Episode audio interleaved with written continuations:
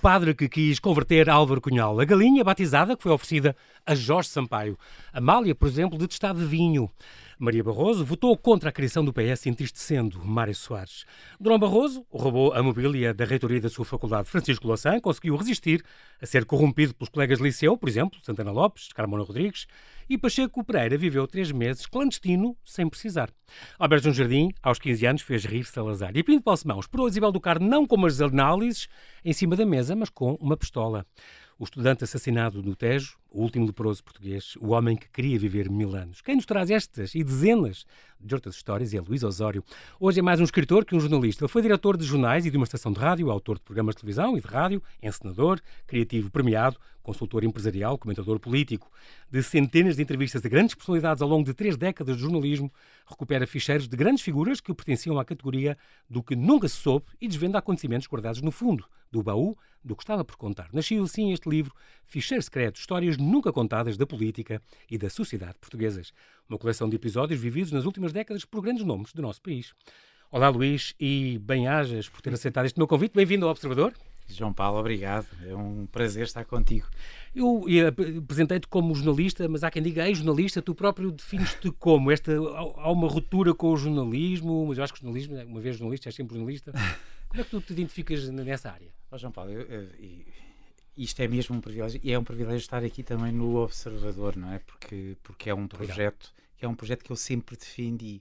Isto é, sendo de esquerda, sempre achei que o jornalismo deve ser, deve ser comprometido, comprometido não partidariamente, mas ideologicamente. Uhum. Foram os grandes projetos que marcaram o tempo, foram sempre ideológicos, olha, o independente, o público. É e, enfim, este jornalismo que é sempre tente que não caias, uh, nunca me interessou muito e, portanto, o observador que é, um, que é ideologicamente está no outro lado da, da, da, da barricada uhum. em relação a mim, mas é um projeto que faz todo o sentido. Exatamente.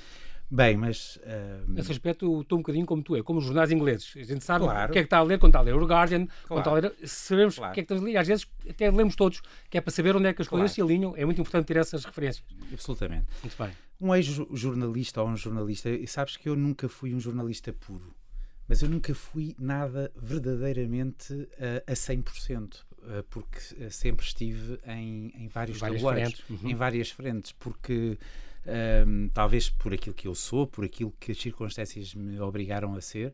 E eu sei bem que tu, que, que tu sabes o que é isto da vida ser tão imaginosa que às vezes uh, tudo nos parece tão linear e depois é lá vem o jogo da glória em que uh, aparece quando estamos quase a chegar à meta um buraco e lá vamos outra vez para trás.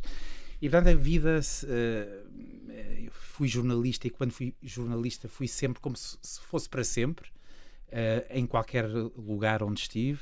E, uh, mas, mas lá está, uh, nunca fui um jornalista puro porque podia estar dois anos numa redação e a seguir porque me apetecia fazer uma peça de teatro e ensinar uma peça de teatro ou porque me apetecia fazer um projeto de autor na Como televisão. Fizeste, por exemplo, com o Adriel Sampaio, aquele o vagabundo nós, no, no Maria Matos, incrível. É, agora, o, o jornalismo é, uh, é talvez uma, uma, uma área, uma área de intervenção de vida que é absoluta.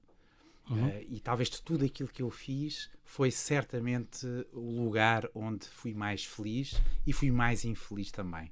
Portanto, é um, é um bocadinho esta coisa de ser jornalista, quando se é jornalista verdadeiramente puro, tudo é, tudo está em jogo todos os dias, não é? Nós podemos sacrificar-nos e sacrificar-nos, íamos ao limite para ter uma notícia ou para contar uma história, mas no dia a seguir essa história já morreu e já estamos à procura de outra. Portanto, morremos e renascemos todos os dias.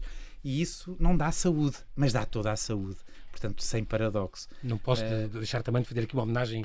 Vai fazer este ano 10 anos que morreu o teu pai, ah. José Manuel Osório, uh, uh, grande fadista também, grande investigador de, deste, deste tema do fado, que era um tema tão querido para ele e que um, também teve esta, esta, esta história da SIDA e ter sido o, uhum. doente que mais resistiu e, e, o mais antigo doente, SIDA em Portugal. Uh, depois fizeste aquela homenagem muito bonita, fizeste aquele, aquele documentário é. uh, com ele, escreveste com ele aquele livro, não é? Quanto tempo? Uh, uma criança no olhar.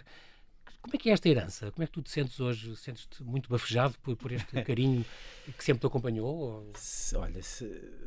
nós somos vários várias pessoas uhum. e, e, diferentes ao longo da nossa vida. É?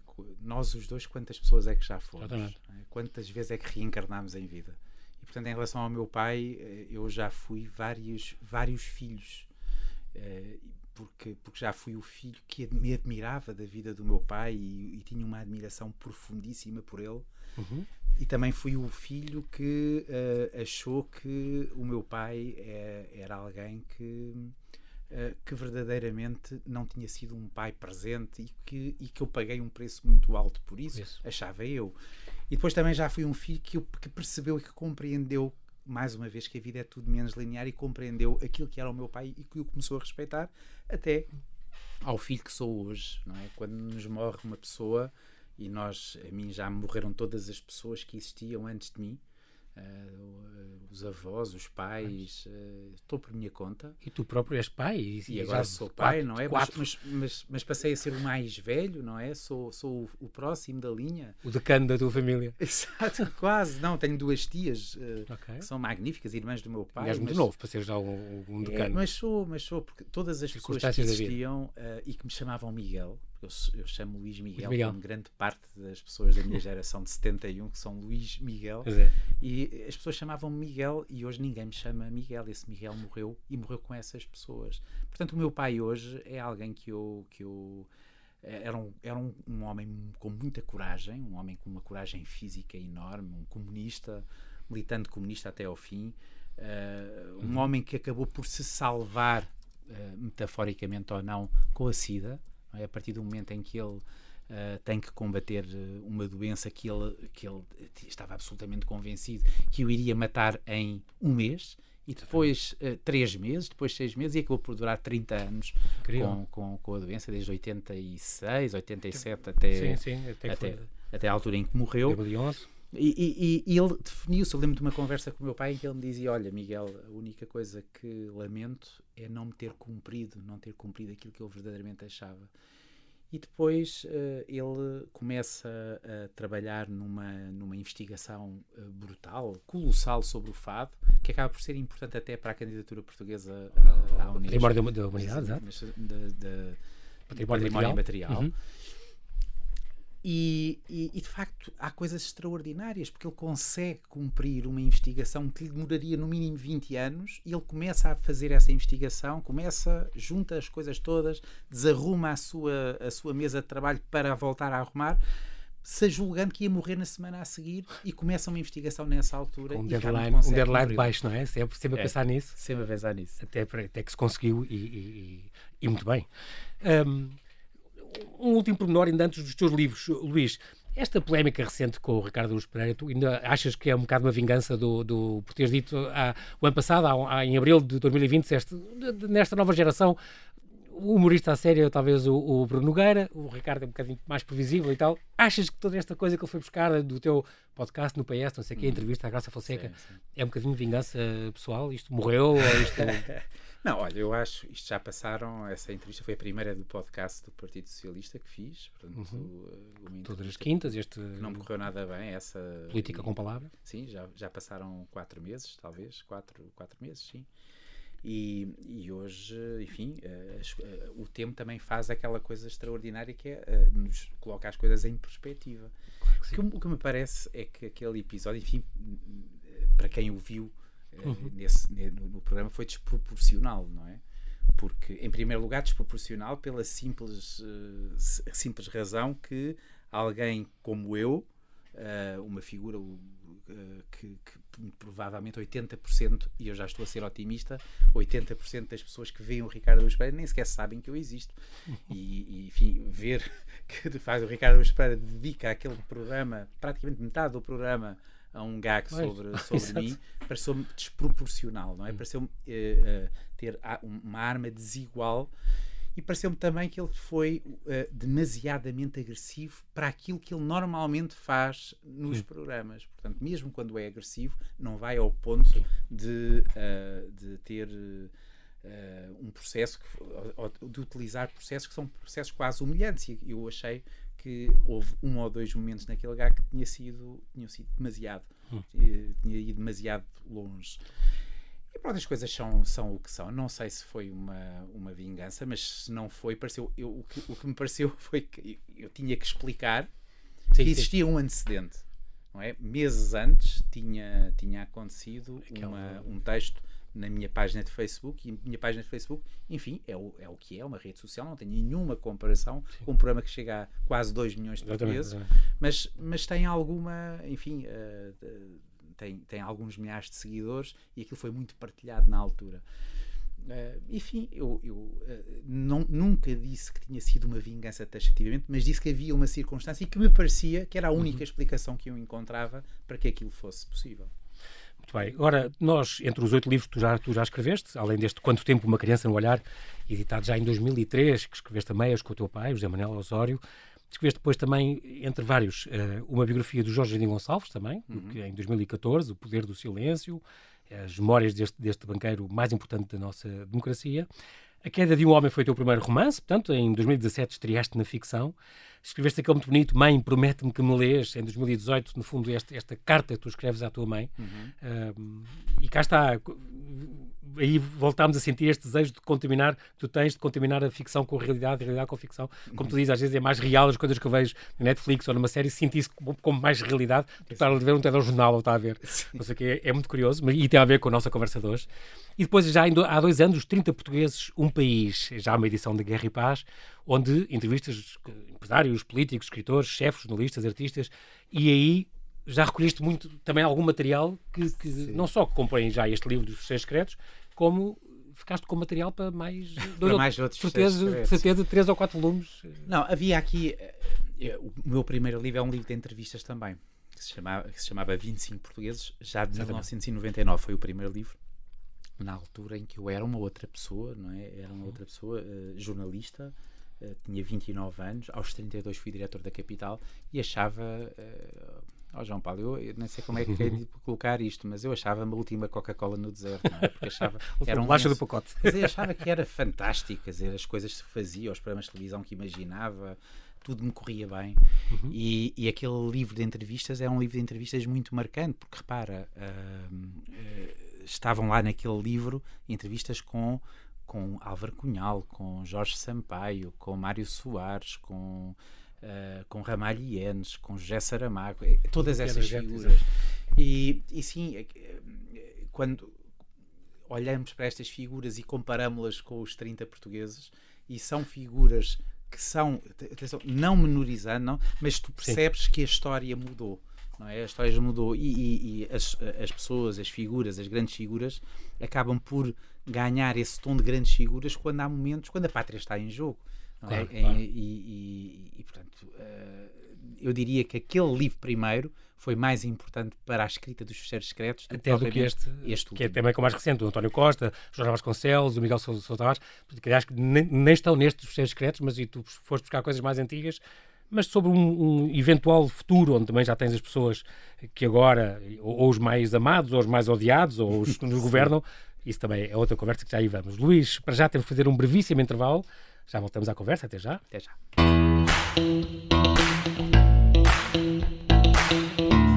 Estamos a conversar com o jornalista e escritor Luís Osório, que nos traz ficheiros secretos, histórias nunca contadas da política e da sociedade portuguesas, onde recupera casos tão desconhecidos quanto interessantes, passados nas últimas décadas, com grandes nomes do nosso país.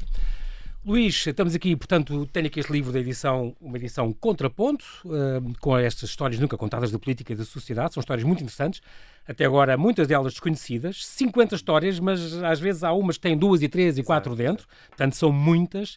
Uh, personalidades dos últimos, digamos, duas, três, quatro, cinco décadas. No entanto, não é um livro datado, tiveste o cuidado de uh, ter, ter, essa atenção, ter esse cuidado para, para isso exatamente não acontecer. Um, e tem uma grande vantagem este livro, é porque cerca de 90% das histórias foram contadas pelos próprios protagonistas. Isso é, é muito importante. Não, em 30 anos de jornalismo, uh, tiveste o privilégio de conhecer já gente hum. extraordinária.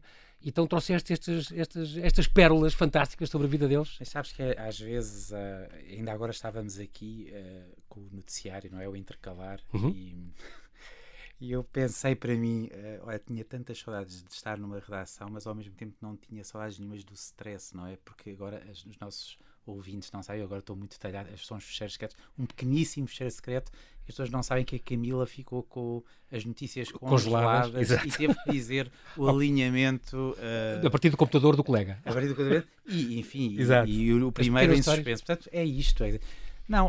Este stress, como tu dizes, muito bem.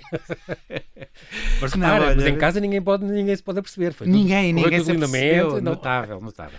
Eu, eu, eu, eu diria, João Paulo, que, que é, o motivo que me leva a publicar este livro, a editar este livro, é um pouco não o regresso ao jornalismo, não qualquer tipo de saudosismo, uhum. mas uh, um pouco esta ideia de devolver, ao, uh, devolver às pessoas, devolver, uh, neste caso ao país, enfim, uhum. no sentido lato do termo, aquilo que a vida me propôs, aquilo que a vida me ofereceu.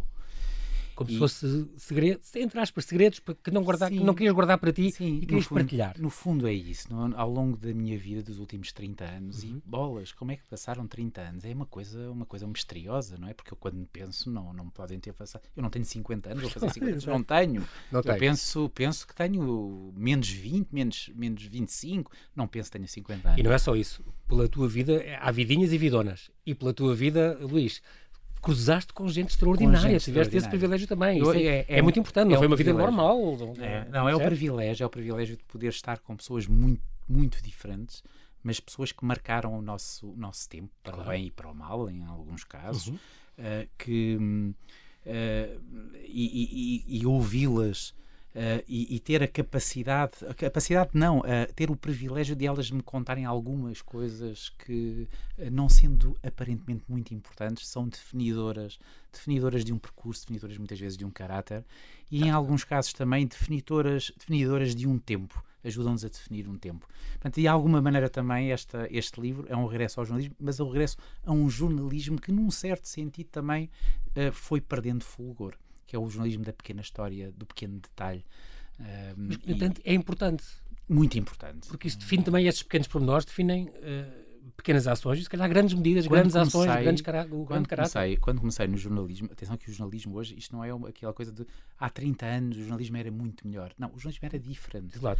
Tinha, tinha, eh, era, era muito pior hoje do que era num certo sentido, mas hoje há uh, uh, virtualidades neste novo jornalismo que não existiam antes. E há grandes jornalistas à mesma. Portanto, eu não sou nada saudosista na forma como olho. Mas lembro quando comecei no Semanário e o Jornal, uhum. entrei numa, numa sala que era uma sala mítica e nenhum estagiário aguentava lá. E eu, eu entrei e estava o Fernando Assis Pacheco, o José Cardoso Pires e o Rogério Rodrigues. Enfim, eu tentei, eu pensei na primeira semana desistir várias grandes vezes. Grandes novelistas e grandes ficcionistas também, é curioso. grandes ficcionistas e poetas. O, Rogério, o Fernando Assis Pacheco, o Rogério Rodrigues escrevia poesia. Uh, e eram, eram figuras que viviam de maneira absoluta para, para o jornalismo. Portanto, eu pensei, uhum. uh, com, com 20 anos, tinha 20 anos, meu Deus, uh, o que é que eu estou a fazer aqui? Eu não consigo, eu, eu, bloqueava, não conseguia escrever um texto sequer. Mas todos eles todos eles, uh, enfim, o Jacques Cardoso um grande ficcionista, um grande escritor, um dos maiores escritores uh, dos, de, de, de, da história da literatura portuguesa, ah, certamente, mas, mas uh, todos eles com grande importância no detalhe, com grande importância das pequenas histórias, dos pequenos pormenores. E, e, e, por isso, estes fecheiros secretos, eu pensei, não, não, não lhes dedico o livro, mas pensei muito nesses primeiros anos em que eu não conseguia perceber se algum dia eu poderia contar as pequenas histórias também. Mas já tinhas, eh, entre 2010 e 2015, no Sol, reuniste uma série de 270 histórias, se não me engano. Sim. Muitas tiraste para aqui, sim, cerca sim. de 50, mas refazendo um bocadinho o, o texto uh, uh, também, que é, que é importante, um, ehm, mas demonstram muito sobre os protagonistas, elas falam muito sobre os seus protagonistas. Uh, uh, e eu acho que nunca posso pôr estas histórias na categoria de uma coisa que não é importante. Não, é, é, sempre importante. O teor é muito variado, há coisas trágicas e há coisas muito divertidas. Coisas muito trágicas, mas como tu, tu costumas dizer que Portugal é feito de desencontros, de, de personagens e, e, paradoxos. É muito engraçado este Portugal bipolar que tu encontras. Mas é, eu, eu, enfim, Portugal, Portugal é um. País... Isso não mudou muito. Não, não. Ainda sobre, sobre antes de ir ao paradoxo, que é hum, para mim Sim. o essencial sobre do, do, que nos define, a forma uhum. como nos define, nós, nós definimos pela falha, não é? Não definimos, definimos pelo, pelo paradoxo. Uh, muito mais do que por alguma coisa que possamos dizer em algum momento que é acabado. Uhum. Mas, mas este livro, sim, é um conjunto. Essas histórias 80% dessas histórias foram publicadas, mas eu reescrevi-as porque me parecia fundamental para este livro fazer sentido que fossem intemporais. Sim. pudessem ser datado. lidas daqui a 20 anos e pudessem ser lidas e, e, e, com o distanciamento, quase o distanciamento que nos permite olhar para elas quase como contos, quase como uma ficção da realidade. É. Uh, e por isso é que não conto histórias de pessoas que hoje estão no ativo, com exceção do António Guterres, embora esteja já numa outra estratosfera. Uh, e, e, Nunca é um livro neutro também, isso é, é curioso. É. E começámos a conversa por isso, não é? É, é, impossível. Uh, não até, é, não até é, na não escolha é das histórias e a maneira como tu as contas e como tu as reescreves. Mas tentei, João, tentei, apesar de tudo, que, bem, enfim, eu, eu, tenho uma Faz antipatia, parte. tenho uma antipatia desde sempre por uma figura da nossa política contemporânea, é? que, é o, que é o Aníbal Cavaco Silva. Mas mesmo aí nas duas histórias que conto de, de Cavaco uhum. Silva, tentei que fossem histórias neutras, apesar de, uh, nomeadamente uma delas, que é uma história deliciosa, em que ele em que ele convida Eduardo Catroga, o Ministro das Finanças, seis meses antes de dispensar o Ministro das Finanças que tinha, que era o Jorge Braga de Macedo. Exatamente. Mas mesmo nessa história, uh, para muitos é uma história definidora negativamente, do caráter negativo Sim. de Cavaco Silva, mas para outras positivo. Porque para uns é o exemplo de um homem extraordinariamente frio, frio o suficiente para convidar um outro e aguentar um ministro que não queria durante seis meses, não lhe dizendo nada, uma coisa quase perfídia, perversa, sim, sim, sim. mas por outro, aquilo que é negativo para uns pode ser até positivo mas para outros. Ser... É, é, tão racional e é tão frio, foi tão eficaz, tão eficaz que é uh, quase sem estados aguentar, de alma exatamente. que aguenta. E isso era o que nós precisamos como, como primeiro-ministro. Entre, entre estas duas histórias, eu lembro, uh, tive aqui o João Céu e Silva que falou daquela na biografia do, do Vasco, do, Vasco Valente e esta longa viagem com o Vasco Valente, onde ele contou essa história de que ele tinha 4 anos já estava ao colo do Mário Soares. Sim. Vasco Valente é incrível e que sempre admirou, e tu que falas disso também, não, não era possível resistir-lhe, ou pelo menos eu nunca lhe consegui resistir, dizia o Vasco Valente, uh, que acha que achou que foi o fundador praticamente sozinho da democracia. Repara, é incrível. Eu, quando, quando, estive em casa, eh, estive talvez três vezes em casa, duas de certeza, três talvez, em casa do Vasco Polito Valente. E o Vasco uhum. Polito Valente, a imagem que nós temos dele é uma imagem quase. Uh, imaginamos que aquela casa fosse uma, um horror, com uma confusão, com livros. É a casa mais Era organizada, organizada mais vazia que eu conheci. É? Era absolutamente, não, não, não existia nada fora, fora nada fora do sítio.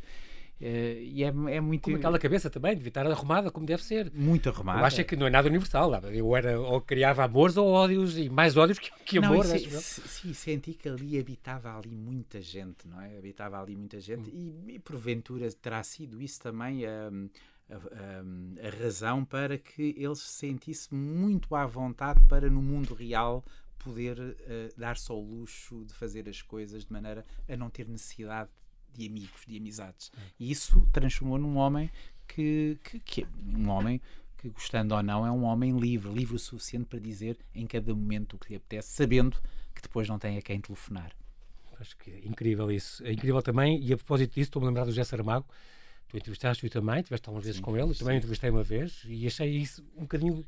Identifiquei muito com as coisas que tu dizes. Há, há uma coisa ou outra que eu me identifico muito. Eu também tive a sorte de uma vez estar com o Cunhal, entrevistá-lo, e, exata, e ele contar-me esta história. Que é que o Mário Soares não. Que, achei exatamente achaste? isso, um homem plenamente frio, curiosamente bastante divertido na entrevista. Era outro espírito, o Saramago não, mas ele sim divertido. E a contar esta mesma história, Mário Soares ainda hoje não sabe as coordenadas, ou, ou não sabe as coordenadas, e foi eu que lhe ensinei as coordenadas celestes quando ele, quando ele era aluno e dei-lhe explicações no, no Colégio Moderno e tal. E pronto, é, é engraçado isso. Ele conhecia bem. Não, porque o Cunhal tinha sentido, o José Saramago não tinha sentido de, de, de humor. O final tinha... Pois não, e, e, eu, e apesar de achar a escrita dele muito luminosa, porque acho a do Saramago, gosto muito dos romances dele, quase todos, os finais uhum. talvez não tanto, uh, no entanto, era muita humanidade, não tem perdão, não tem solução, são todos muito maus e profundamente maus, e achei muito aquele... Sabes que uma das coisas que mais me impressionaram neste livro, já contei isto, mas, mas é, e por isso é que na edição do livro juntei essas histórias uhum. que estão na, na terceira parte do livro, que são, são de, de, sim, a, a, tragédia, a tragédia que acontece em quatro ou cinco ou seis vidas de gente Exatamente. que hoje é muito que, que, que, nos que nos ajudou a sedimentar uma ideia uma ideia identitária do país, não é? Uhum. O Eduardo Lourenço, o José Saramago, o, o Cisa Vieira, o arquiteto, uh, o Eugênio de Andrade, de Andrade outro, todos eles são marcados por tragédias, tragédias que, se não tivessem acontecido, muito provavelmente eles não se teriam cumprido, nós não os teríamos conhecido. O José Saramago vive nesta, nesta terrível, terrível uh, Herança, digamos, da morte do irmão, da morte do irmão Chico. quando tinha seis anos, o, o, Chico. Ele tinha quatro, era um bocadinho mais novo, mas é. este irmão que usava é. as, gavetas para fazer escadas exatamente, e, exatamente. e que, que, tu contas aqui a história das crianças, mas que marcou para a vida Marcou porque, por causa da mãe, não é? Porque a mãe, sempre que olhava para o José, lembrava-se do Francisco porque o José era, o, era um miúdo uh, que não falava, que era calado, que não era simpático, próprio. que era um taciturno. E o Francisco era o contrário. Claro. E portanto o José cresce também na ideia de um sentimento de culpa porque o outro, aquele que era amado, tinha partido, tinha, partido. tinha ficado ele, o enjeitado, o, o patinho feio. E, e, e, isso marca muito aquilo que é a história uh, literária dele, a história de esta, esta incapacidade de sorrir, esta incapacidade de olhar para os outros e perceber. Ter esperança na humanidade, no exato. fundo. Mas depois os livros é, é, diferente que a pessoa quando depois escreve. São universais o, e O Lobo Antunes também, é, também falas dele e é um bocadinho essa coisa. É, é de repente outra coisa. É. Diferente. É um milagre. E tu, um milagre. Tu falas também do Freitas do Amaral, que talvez o maior erro político tenha sido não, não ter fundado o, CDS logo a seguir ao 25 de Abril. Nós uh, temos sete minutos. Estava aqui a ver, falei já disso, a questão falar do... cinco horas, não é? Exato, sobre isto. Mas é muito engraçado, as pessoas dá, mesmo vontade de ler estas, estas histórias, historietas, histórias com H e histórias sem H, porque vale muito a pena sobre este, estes, estes pormenores definidores, muito destas pessoas. O, o Pinto Balsemão, quando havia aqueles rumores que, que, que o Expresso ia ser tomado Sim. pelas FP25, a Isabel do Carmo e do Carlos Antunes, então pôs a pistola na mesa e ficou à espera deles que eles entrassem. E os sapatos e os pés da mesa, estou mesmo a vê-lo, eh, à espera que chegasse o assalto eh, que se tinha falado, mas, mas nunca aconteceu as historietas do Hotel Saraiva Carvalho, do, do, do, do, do Bispo de Setúbal também, Sim. o Manuel também, incrível. Uh, tens é aqui uma história muito bonita, essa é uma história de facto muito bonita. Exatamente, quando ele chegou ele e vindo do Porto. Deus lhe apareceu. Exatamente, exatamente. É uma história... Eu... Mas essa, sabes, tu contaste uma data de histórias, é, Sim. É, é, aquela coisa da coragem que é muito associada uhum. a uma ideia de esquerda, não é? Os, uhum. A coragem mas, mas, mas não é verdade.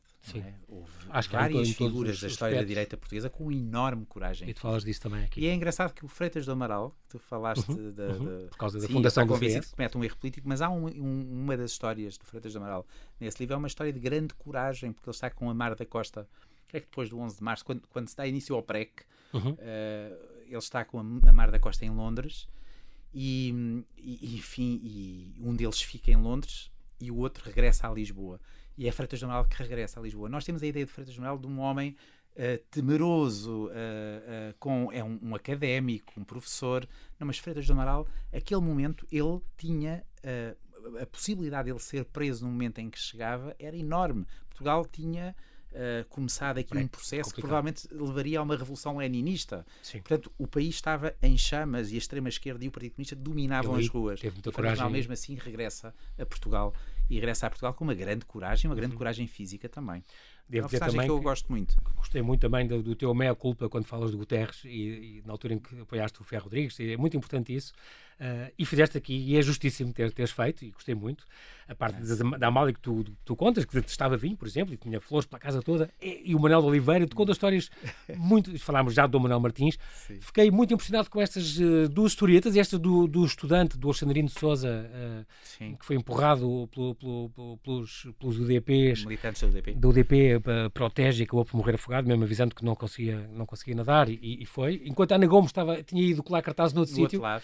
No outro lado e ele, pronto. Essa é uma história muito impressionante e muito esquecida. É, é talvez das histórias mais poéticas do, do MRPP que foi, que foi Sim, assassinado, é uma história de, de, de, um homem, de um militante do MRPP, que está Uh, que está na Faculdade de Direito, a imagem dele, o Alexandre uhum. Souza, mas ninguém sabe quem foi Alexandre Souza. Está o Ribeiro. O, o Ribeiro dos Santos, sim, esse. O Ribeiro dos Santos, toda a gente conhece. Claro.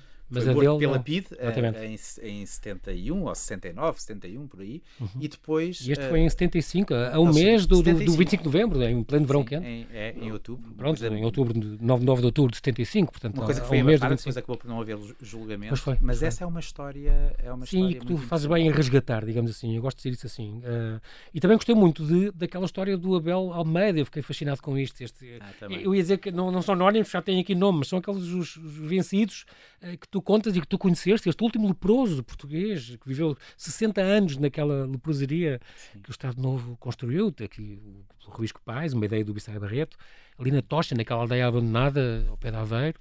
Um, e que tu conheceste, fizeste este artigo com ela já há 10 anos também, em fevereiro de 2011.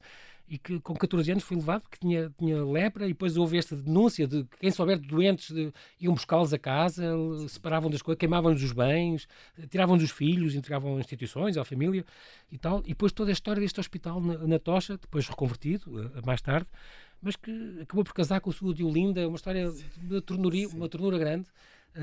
Que tu também resgatas do, do, do esquecimento, isso é, é, é, é muito engraçado. Este, este... Tentei, tentei, tentei sem tentar verdadeiramente, mas eu tinha a esperança que este Abel, que é uma figura que passa 50, 60 anos da sua vida no Hospital Revisco okay. Pais, Uh, o, o, Estado português uh, rouba tudo aquilo que ele tinha, não é? Porque a ele e a todos os doentes leprosos uhum. que são naquela década de, de 50, 50 colocados no, no Hospital Luís Castro, cortando todos os laços que tinham com as suas famílias e, e, e, aquela história daquela figura simboliza muito daquilo que foi uma parte do país também. E, e, de esquecido, de vencido. E eu tinha a esperança, e uma esperança que eu ainda não perdi, talvez ainda tente aqui encontra fazer aqui um lobby e uma influência para que este homem seja condecorado. Ele já morreu, mas que seja condecorado postumamente, porque seria posto. justo seria justo. Foi, e depois foi um lutador, fez comitês quando foi 25 de Abril, Sim. estava lá, foi lá ao MFA, reuniu-se e não sei o que mais. Uh, depois. Uh, foi diretor do jornal da. Quando, do quando, próprio hospital, exatamente. Próprio hospital, foi levado de 10 anos para o Rego e depois foi então para, para a Tocha. Perguntava pela sua. apaixonada toda a vida e depois acabou por casar com ela lá dentro, Sim. já no hospital, Sim. em 57. Não, porque os é uma vida também... eram separados. uma para uma parte do campo, a outra para outra parte do hospital e ele conseguiu, uh, conseguiu que os homens e as mulheres passassem a estar no mesmo lugar e ele conseguiu cumprir finalmente. essa história de amor uh, finalmente e casaram-se lá é e tiveram filhos lá. Era uma série, dava um filme. Dava um filme, dava uma série é, magnífica. Muito engraçado. Uh, também a parte do Francisco Louçã, que não que ainda hoje, como ele comentou há pouco tempo, já, já, já argumento, tempo, o argumento. já nesse tempo, o Louçã, já nesse tempo tentavam corromper, estão a ver, tinham uma grande tendência para a corrupção. Quando estes colegas, o Tatara Lopes, Carmona Rodrigues, etc., arranjaram 30 escudos ele dizer merda numa aula de, numa aula de moral, de razão moral, com o padre, o padre Adriano eu adorei esta história. E ele, não, não conseguiram, porque ele era muito calado, muito, muito o rato da biblioteca, como chamavam, muito odioso. e, portanto, não, nunca foi corrompido. E achei graça ele comentar recentemente, não, ver, já nesse tempo havia tendência para a corrupção à direita e tal. É engraçado. Bom, é assim. E depois agora, entretanto, depois deste livro, um, tu tens a tua página de Facebook e tens estas conversas secretas à volta do livro, já foi com o Jerónimo de Souza. Se não me engano, amanhã... Com o Alberto João Jardim, imagina. Amanhã com o Alberto João Jardim, vai contar outra vez a história que tinha 15 anos, primeira vez foi ao continente, foi ali ao Jamor e cantou esta música, onde, esta, onde este rapaz casou com esta, à procura, à caça da herança dela e o Salazar se riu, mas depois levou-me em sabor dela quando chegou, como tu contas, do avô e da mãe. Tinha 14 anos, o avô ia morrendo, não é? Aliás, o avô é foi fundador, fundou na, na, no Funchal a casa, uh, que é uma casa de apoio aos sem-abrigo, okay. uh, e foi, foi a primeira. Aliás, a casa chamava-se, o nome do avô, tinha e o avô ia morrendo, claro. Ficou... Quando soube que, que, ele tinha feito estas férias, esta letra uh, ousada que ele tinha cantado frente Era uma, ao Salazar. Uma velha incontinente. Uma velha incontinente, uma, uma velha incontinente e o, que. E o golpe do baú do rapaz. Com, com um rapaz novo que lhe queria sacar a fortuna. Portanto, e acho que o Salazar se riu, portanto foi o grande alívio pelo, mas quando chegou à Madeira não se livrou de ouvir da, da, do avô e da mãe esta insabor dela. Não, olha, é uma grande surpresa ter amanhã na minha página de Facebook o Alberto João Jardim em direto. Fica aqui também, já o apelo para as pessoas ouvirem, sim senhora. Luís, nós não temos tempo para mais, mas quero-te agradecer muito. Fica aqui esta, esta dica. Fecheiros Secretos, histórias nunca contadas da política e da sociedade portuguesas. Uma edição contraponto. Vale a pena ver estas. São, são eu, eu, diria isto, eu diria que isto é um livro de contos. E eu gosto muito de contos e, portanto, embora não se venda muito em Portugal, é uma pena. Ainda não percebi porquê, mas. Uh, são pequenos contos que a pessoa pode ler em qualquer altura sobre estas personalidades que são importantes. Eu fico à espera também, porque eu é sei que é uma coisa que tu, que tu tens uh, em carteira, fazer um dia a continuação disto com outras pérolas sobre entrevistas, mas mais as personagens atuais, as personalidades que nos governam, ou as que mais odiamos, ou as que mais gostamos, ou as que mais precisamos. Acho que vais pegar nisso. Nós não temos tempo para mais, mas Luís, até breve. Quero-te tá agradecer muito um a tua presença. Foi um prazer grande. Muito obrigado. obrigado.